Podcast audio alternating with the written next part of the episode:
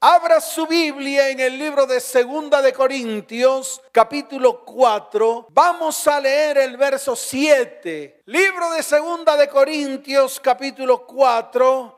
El verso 7 dice lo siguiente. Pero tenemos este tesoro en vasos de barro para que la excelencia del poder sea de Dios y no de nosotros. Amén y amén. Dios está hablando fuertemente. Le está hablando a su iglesia. Le está hablando a cada persona que ha creído. Le está hablando a cada persona que anhela un cambio, una transformación en medio de su vida, primero que todo. En medio de su hogar y en medio de su familia y su descendencia. Y es importante que nos paremos firmes. ¿Sabes por qué? Porque Dios es un Dios que está presente en tu vida. Un Dios presente hoy. Un Dios que se muestra en este tiempo. Mire, Dios se le presentó a muchos hombres y a cada uno de ellos les asignó un propósito. Tal vez tenían un propósito diferente, tal vez tenían un destino diferente, pero Dios los encarriló y los metió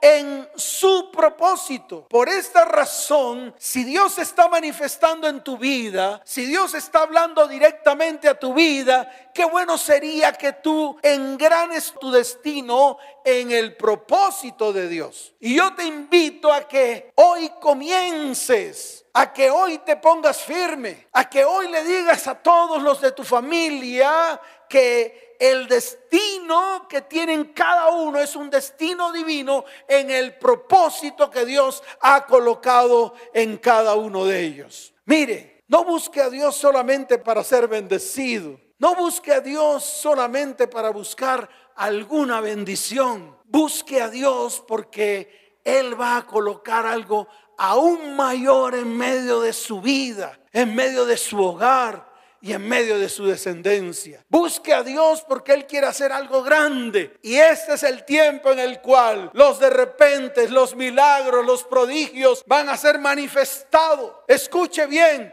de manera sobrenatural sobre cada vida sobre tu vida. Sí, tú que estás esperando tal vez un milagro, ese es el tiempo en el cual lo vas a recibir. Permite que Dios se mueva en todas las áreas de tu vida y comience a transformar, escuche, todo lo que tiene que transformar. A pesar de los problemas, las dificultades, ninguna circunstancia adversa va a borrar tu destino. Y si Dios demanda algo de tu vida, entonces tú tienes que decir, heme aquí. Tú tienes que decir, sí. Tú tienes que decir, mi casa y yo serviremos a Yahweh. Es así de fácil. ¿Por qué no lo hacemos ahora? ¿Por qué no tomas las manos de tus hijos, de tu cónyuge, de todos los que están ahí a tu alrededor? ¿Por qué no tomamos un tiempo para decirle al Señor, Padre, mi casa y yo serviremos a Yahweh. ¿Por qué no miras a tus hijos y les dices, hijos, mi casa y yo serviremos a Elohim, a nuestro Dios, al Dios de Abraham, al Dios de Isaac y al Dios de Jacob? Escucha bien, ese es el momento. Y yo creo que Dios lo ha preparado para que nos humillemos delante de Él, para que hoy sea el día en el cual Dios te asigne su propósito. Y qué bueno que a través de ese propósito comiences a crecer espiritualmente. A través de ese propósito comiences a ejecutar lo que Dios te ha mandado a ejecutar. Pero escucha, Él quiere comenzar por ti. Él quiere comenzar por cada miembro de tu familia. Él quiere comenzar individualmente a tocar los corazones para que esos corazones sean transformados conforme a su imagen, conforme a su semejanza. En el libro de Segunda de Corintios capítulo 4, verso 7 está muy claro. Él dice que somos vasos de barro y en esos vasos de barro Él quiere colocar su tesoro. Wow, escuche bien, quiere colocar su tesoro. Y aquí me surge una pregunta. ¿Quién guardaría un tesoro en un vaso de barro? Yo creo que los tesoros se tienen que guardar en un lugar seguro. En este tiempo yo lo guardaría en una caja fuerte. Es más, lo aseguraría. Es más, tomaría pólizas de seguro para que ese tesoro nunca se pierda. Pero Dios siempre nos confronta con paradojas que nos hacen ver que sus caminos no son nuestros caminos. La voluntad de Dios, escuche bien, es colocar algo tan valioso como su propósito en medio de vasijas de barro. Y esas vasijas de barro somos tú y yo. Te lo voy a volver a repetir. Esas vasijas de barro somos tú y soy yo. Por eso hay que hacer una pregunta y esa hay que hacerla hoy. Porque hoy es el día en el cual tú tienes que permitir que si la vasija está contaminada, que si la vasija está llena de basura, que si la vasija está llena de las cosas del mundo, sería bueno que Dios entrara a tu vida como alfarero para que pueda transformar esa vasija en la vasija que Él quiere hacer en medio de ti, en medio de tus hijos, en medio de tu cónyuge, en medio de tus descendientes. Por eso la pregunta es, ¿de qué está llena tu vasija? ¿De qué está llena? ¿Por qué no por un momento comienzas a hacer introspección en tu vida? Y allí donde estás, en medio de este tiempo en el cual Dios está moviendo en cada hogar y en cada familia, podamos ir delante de Él y reconocer que nuestra vasija tal vez no está llena de las cosas de Dios. Nuestra vasija no está llena de su propósito. Nuestra vasija no está llena de su tesoro. Y es ahí donde tenemos que ponernos firmes, porque cuántos hombres y mujeres no están ejerciendo el propósito de Dios en medio de su destino, tal vez porque se sienten vacíos. Muchos dan su vida por tener cosas materiales, porque piensan que eso le va a llenar el vacío del corazón. En innumerables hogares los padres están vacíos, no tienen vida. Vemos familias destruidas y por ende descendencias acabadas. Quizá porque sus vasijas están llenas de adulterio, de fornicación, de odios, de rencores, de amargura, de raíz de amargura. Algunos tienen su vasija llena de pobreza, de escasez. Otros tal vez tienen su vasija llena de brujería, de suertes, de hechicería. Otros tal vez tienen su vasija llena de iras, de contiendas, de peleas, de gritería, de maledicencia. Por eso tenemos que detenernos. Por eso tenemos que parar. Por eso tenemos que hacer un alto en el camino y volvernos a Dios con todo el corazón. Pero lo primero que tenemos que hacer es reconocer. Y te lo voy a decir, hoy es el día para reconocer nuestra condición terrenal. Y nuestra condición terrenal es que somos hechos de barro, que somos frágiles. Mire, Dios no se equivocó. Y se lo vuelvo a repetir, Dios nos creó con la intención de que fuéramos vasos de barro, débiles, limitados, a fin de que pudiésemos ser moldeados y transformados según Él quiere que seamos y de esta manera poder colocar su tesoro en nosotros. Y todo con el fin de poderlo mostrarlo a Él en nuestras vidas y expresar la excelencia de Dios. Miren lo que está escrito en el libro de Isaías, capítulo 64, verso 8. Dice la palabra del Señor. Ahora pues, Yahweh, tú eres nuestro Abba, nuestro Padre nosotros barro y tú el que nos formaste. Así que obra de tus manos somos todos nosotros. Qué bueno es reconocer. Levanta tu mano derecha y así como el profeta lo exclamó y lo declaró con su propia boca, qué bueno que tú levantes tu mano derecha y digas, Señor, tú eres nuestro Padre, eres nuestro Abba Padre. Nosotros somos barro y tú el que nos formaste.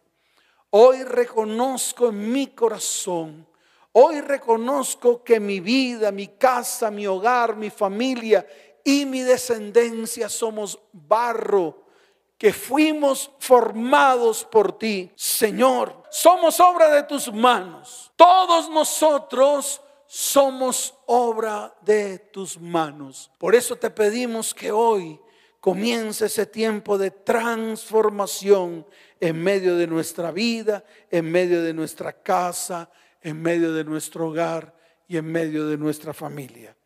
Por eso tienes que anhelar en tu corazón ser apartados para Dios. Y para poder ser apartados para Dios, no puedes seguir siendo el mismo. Y te lo voy a volver a repetir. Si tú anhelas ser apartado para Dios junto con tu casa, junto con tus descendientes, junto con tu familia, no pretendas, escucha bien, seguir siendo los mismos. Es necesario que Dios meta su mano para ser transformados por Él.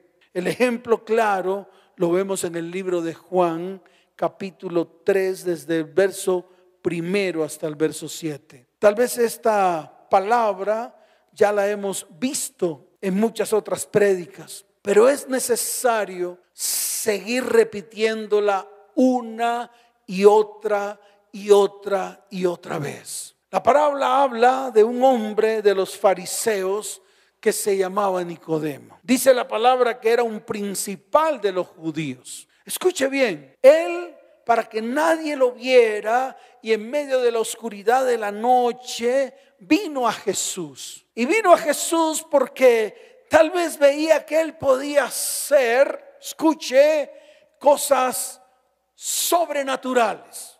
Y a lo mejor este hombre Nicodemo quería hacer lo mismo.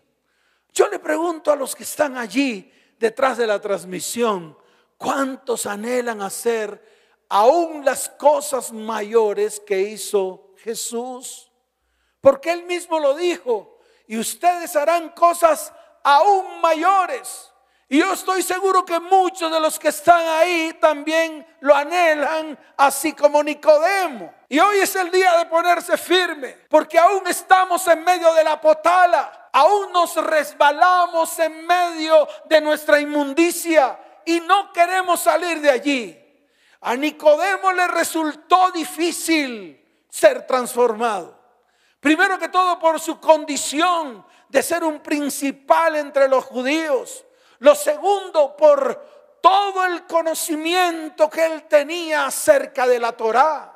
Por eso es que es difícil.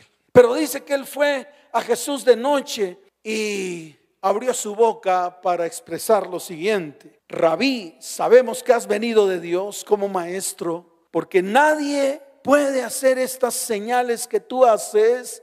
Escuche bien, que si lo reconoció Nicodemo, yo no entiendo por qué tú no lo puedes reconocer. Mire lo que dice la palabra, si no está Dios con él.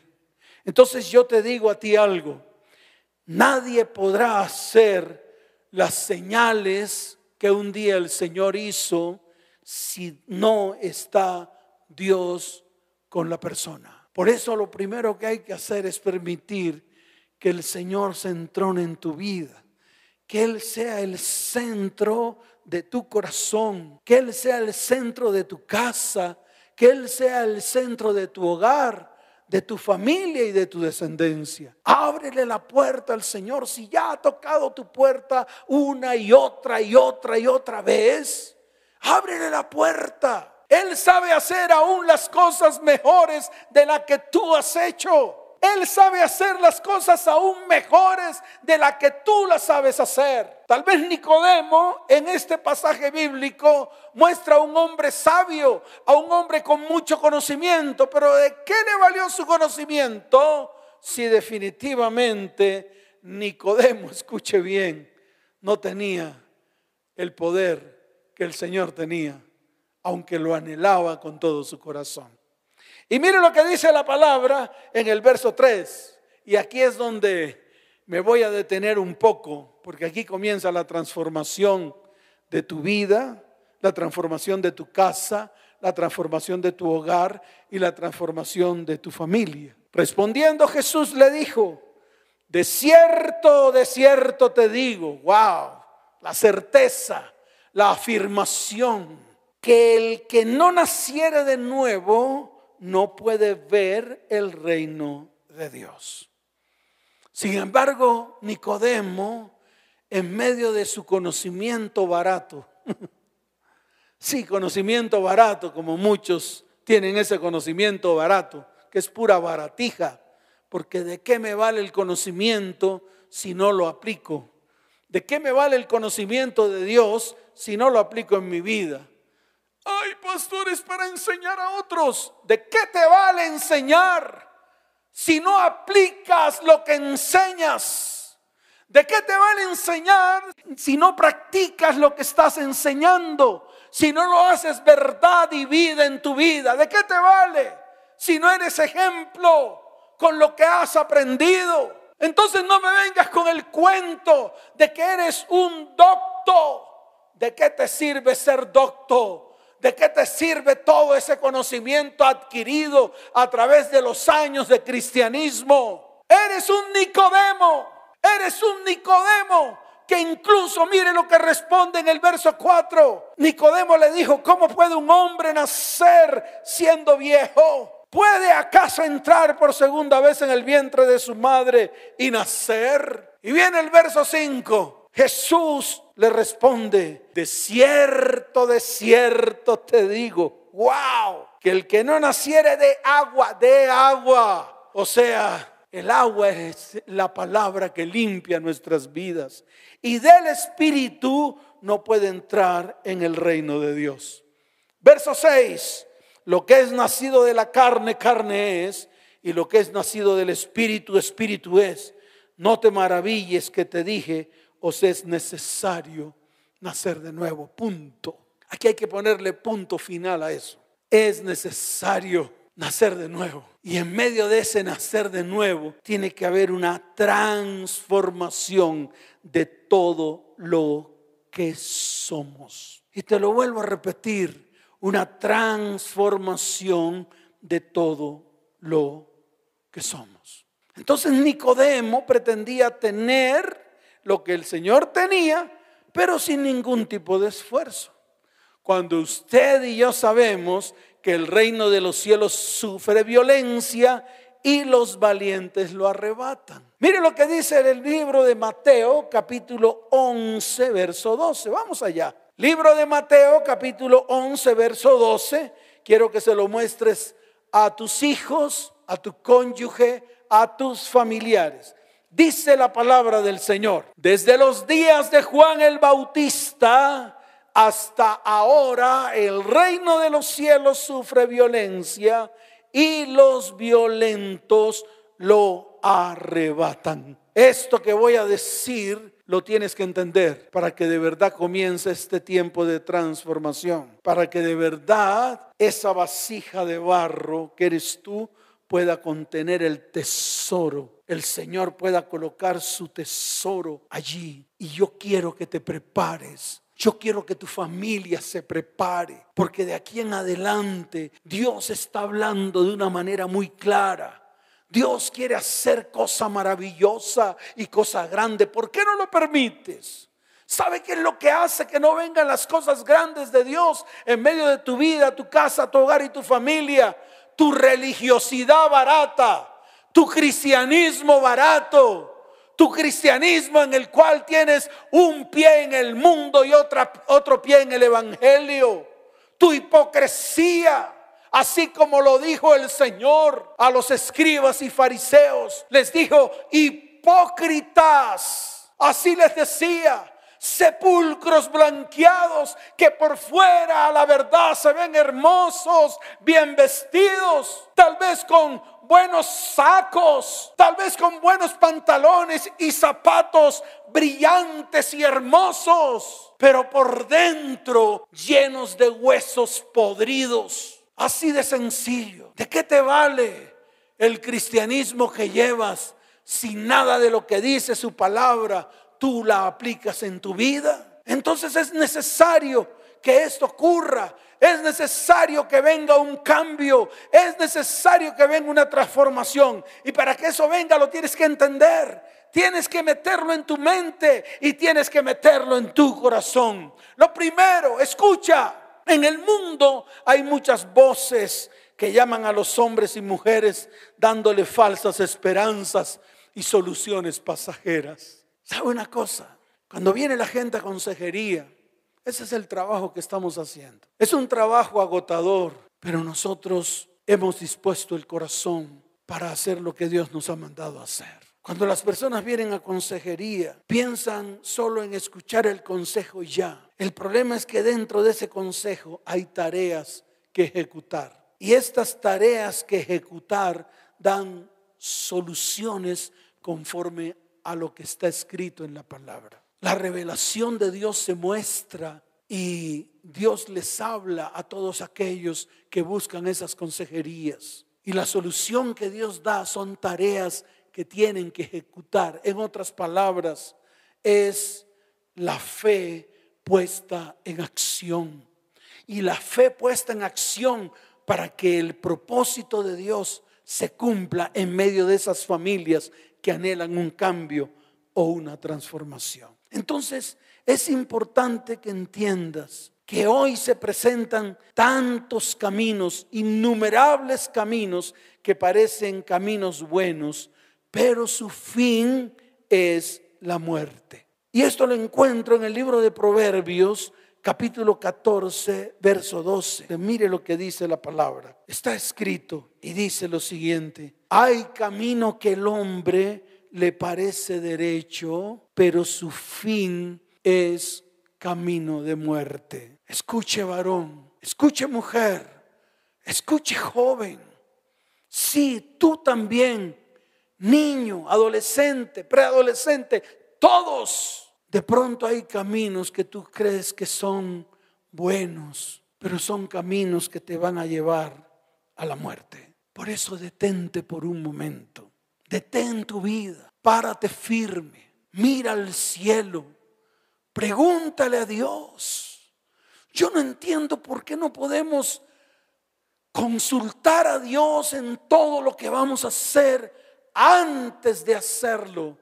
Y te darás cuenta que Dios te responderá con su propósito para tu vida. Así que colócate firme. Lo segundo, muchos quieren los beneficios de Dios pero no quieren comprometerse con Él para vivir una vida en santidad. Y te lo vuelvo a repetir, muchos anhelan los beneficios de Dios.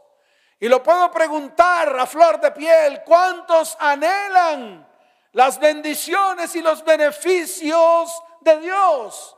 Es más, en muchas iglesias se predica acerca de esos beneficios. Pero esos beneficios sin transformación y sin, cambio es como si tú le dieras un cuchillo a un recién nacido. Es como si tú le dieras un cuchillo a un bebé. Es como si tú le dieras un cuchillo a un niño. Es lo mismo. Muchos predican de los beneficios y sueltan esos cuchillos a enanos espirituales ¿Y qué hacen esos enanos espirituales si no es hacerse daño con los beneficios que Dios da? Pero hoy te quiero decir algo. Comprométete con Dios para vivir en santidad para ser un hombre, una mujer, un niño, un joven apartado para Dios. Esto no quiere decir que nos pongamos la máscara o que nos pongamos la sotana o que nos pongamos el manto y podamos decir, Señor, Señor, Señor. Mire, yo le voy a decir algo. El día viernes tuve una experiencia con un discípulo terrible. conocedor de la palabra y todo, pero se le olvidó apagar el micrófono. Y con las personas que hablaban eran personas vulgares. Y la música que escuchaba era música mundana. Así de fácil. Y podía conocer toda la palabra, pero su corazón estaba lleno del mundo. Su corazón estaba recibiendo los vómitos del mundo. Y por eso yo le digo a usted, si en algún momento usted quiere ser un hombre, una mujer de Dios, lo primero que tiene que hacer es permitir que Dios controle su vida. Lo primero que usted tiene que permitir es que Dios transforme su vida. Lo primero que usted tiene que permitir es que Dios lo saque, lo arranque del mundo, lo arranque de las inmundicias que el mundo ofrece. Y lo estoy diciendo a viva voz para que usted me entienda. Porque si usted quiere los beneficios de Dios, tiene que comprometerse con Él para vivir una vida en santidad. Por eso es que el reino de los cielos sufre violencia y hay que ser violentos o valientes para alcanzarlo. Y eso es cuando nosotros permitimos que el propósito de Dios se establezca en nuestro destino divino. Por eso decídete a entrar al reino de Dios. Estamos en una lucha constante. Los deseos pecaminosos nos asedian y nos persiguen todo el tiempo. Las atracciones de este mundo batallan constantemente para distraernos del propósito. Por eso hoy quiero que te pares firme. Y la pregunta lógica es, ¿qué vamos a hacer? ¿Será que seguiremos dejándonos influenciar por esos deseos mundanos o vamos a tomar la decisión correcta de que Dios entre en nuestras vidas y comience un tiempo de transformación? Yo te invito, es una invitación, es una invitación que Dios, incluso el mismo Señor, te está haciendo hoy. Y lo tercero, ¿Será que vamos a permitir que Satanás tome ventaja? Si usted le abre la puerta a Satanás, él entra como un devorador. Él entra como un león rugiente buscando a quien dar el primer zarpazo. Y ante el primer zarpazo de Satanás caes y él te destruye. La palabra dice que él vino para robar, para matar y para destruir cuántas personas, cuántos varones, cuántas mujeres y cuántas familias han sido destruidas porque han permitido que Satanás entre a sus vidas, a sus hogares, a sus familias y a sus descendencias con el único objetivo de destruirlos. Por eso es necesario que vengan los mejores tiempos, los tiempos que Dios ha preparado para que Él traiga bendición a tu vida, para que Él de una manera u otra comience a transformarlo todo, para que tú lo veas con tus propios ojos, para que tú lo veas, para que tú seas testimonio. Y para que puedas dar testimonio a los demás. Yo te invito, y es la invitación que Dios te hace en este tiempo. Mire, en el libro de Juan capítulo 16, verso 33 encontramos esa palabra. Mire lo que dice la bendita palabra del Señor. Estas cosas os he hablado para que en mí tengáis paz. En el mundo tendréis aflicción, pero confiad, yo he vencido al mundo. Yo te invito a que te levantes como un esforzado y un valiente a que seas una persona de decisiones para dejar la comodidad de los deseos mundanos y vivir una vida de fe y una vida de santidad. Es así de sencillo. Por eso en el libro de Jeremías, capítulo 18, desde el verso primero hasta el verso 16, y vamos a encontrar principios fundamentales para nuestras vidas. Vamos a leer. Libro de Jeremías capítulo 18 desde el verso primero en adelante dice, palabra de Yahweh que vino a Jeremías diciendo, levántate y vete a casa del alfarero y allí te haré oír mis palabras. Vamos a la casa del alfarero. Deja de estar huyendo de Dios. Deja de estar huyendo de su perfecta presencia.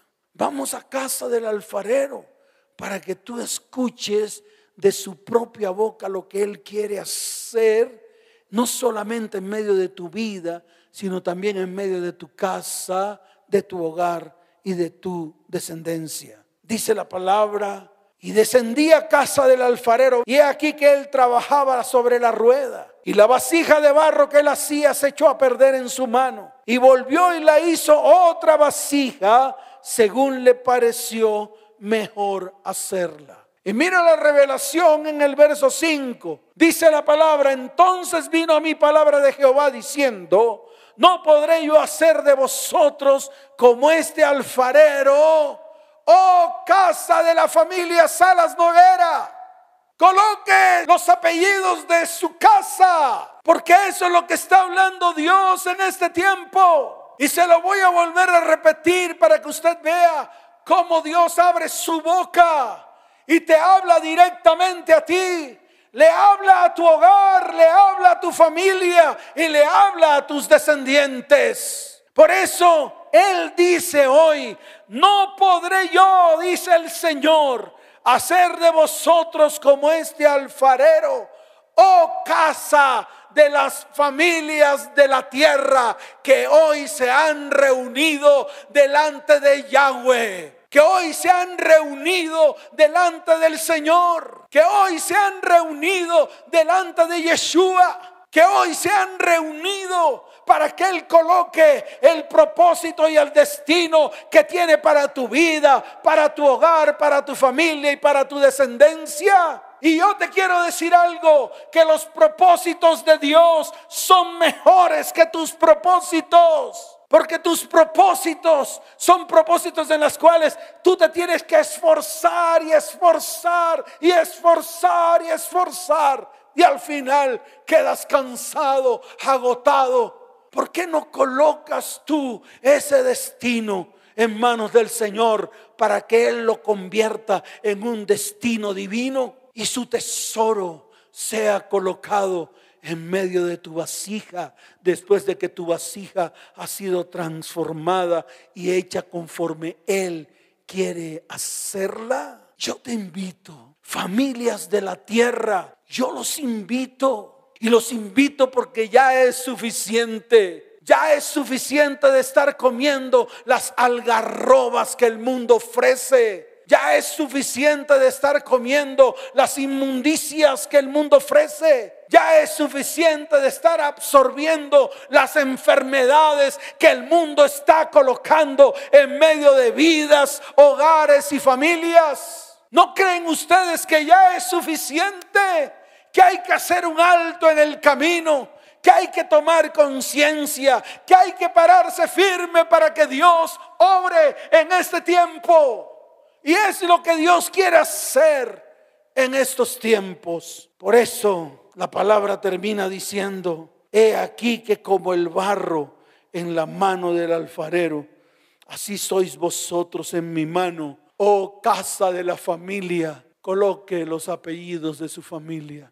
Colóquelos. Lo invito, colóquelos. Para que usted vea cómo Dios va a comenzar a hacer cosas maravillosas, va a comenzar a moldear, va a comenzar a echarle agua y barro a esa vasija y la va a hacer conforme Él quiere hacerla. Y después de hacerla, wow, colocará su tesoro en medio de esa vasija y te lo confiará a ti y te dirá, yo te voy a confiar mi propósito para que tú lo hagas y voy a equiparte y voy a darte todo lo que necesitas y te voy a guiar en mi camino y te voy a levantar y te voy a bendecir. ¿Cuántos dicen amén? ¿Cuántos dicen amén? Dele fuerte ese aplauso al Señor. Fuerte ese aplauso al Señor. Ahora, para terminar, yo encuentro tres principios. Y yo quiero que los grabes en tu mente y en tu corazón, para que quedes afirmado, para que quedes con pies de plomo, para que quedes listo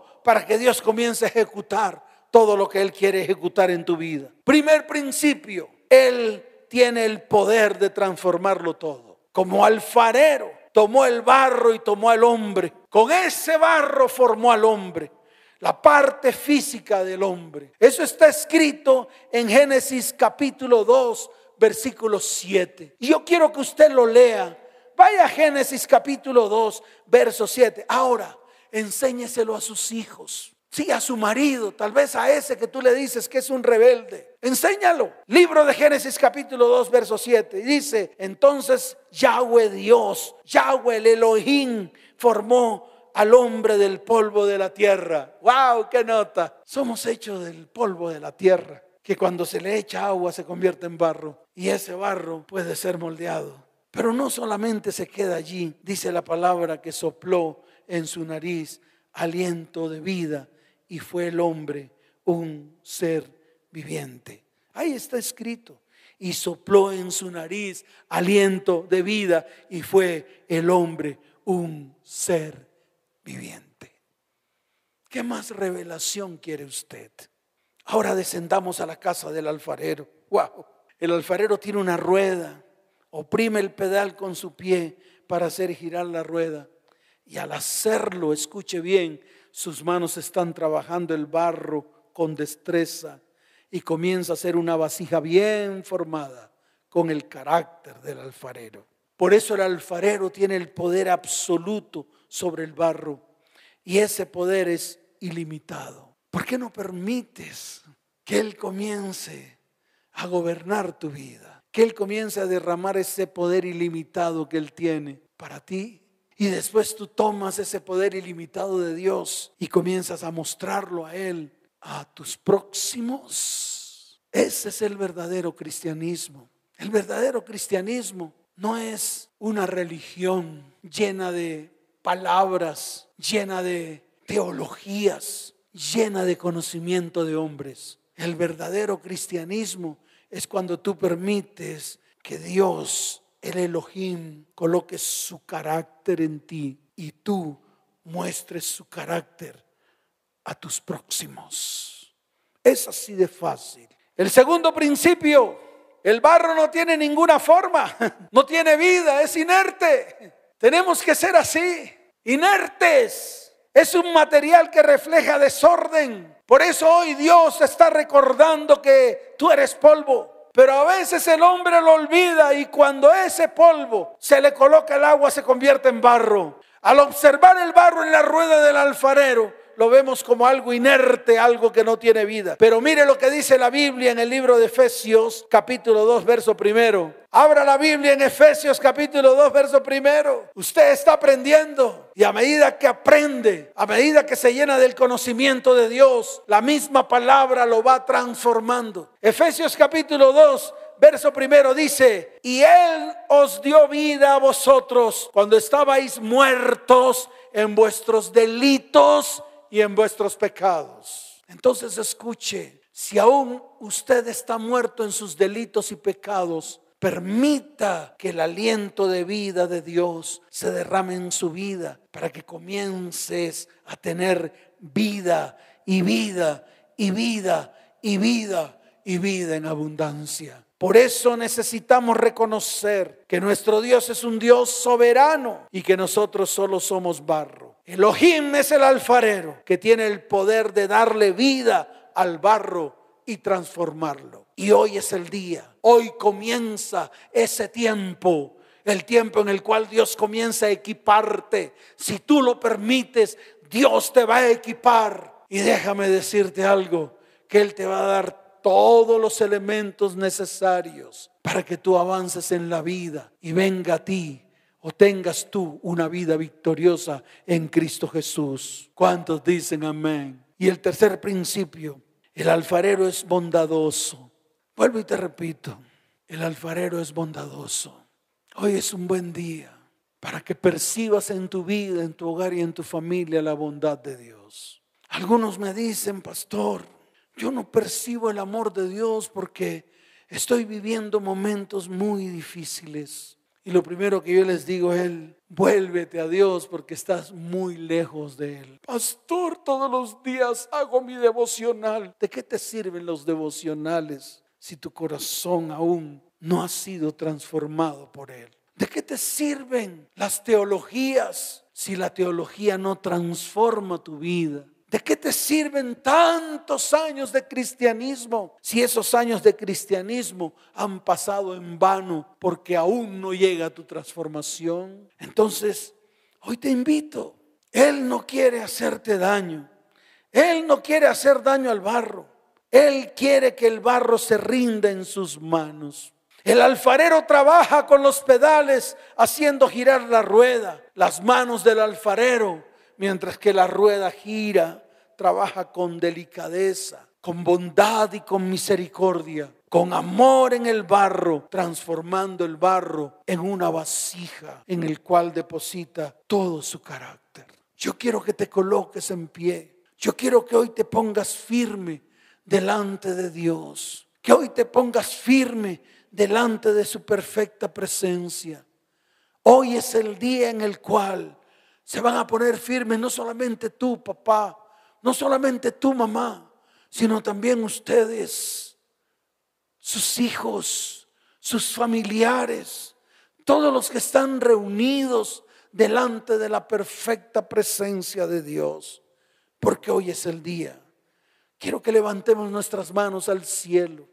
Levanten su mano derecha y con su otra mano agarren a sus familias, que sean unidos en un mismo espíritu, con ese mismo anhelo, con ese anhelo de ser transformados, con ese anhelo de ser tocados por ese alfarero, por ese alfarero que trabaja bondadosamente sobre el barro, sobre ese alfarero que trabaja misericordiosamente sobre el barro, que trabaja simplemente para darle forma que trabaja simplemente para embellecerlo, que trabaja simplemente para que deje de ser barro y se convierta en vasija en la cual él pueda colocar su propósito. Permite que eso ocurra.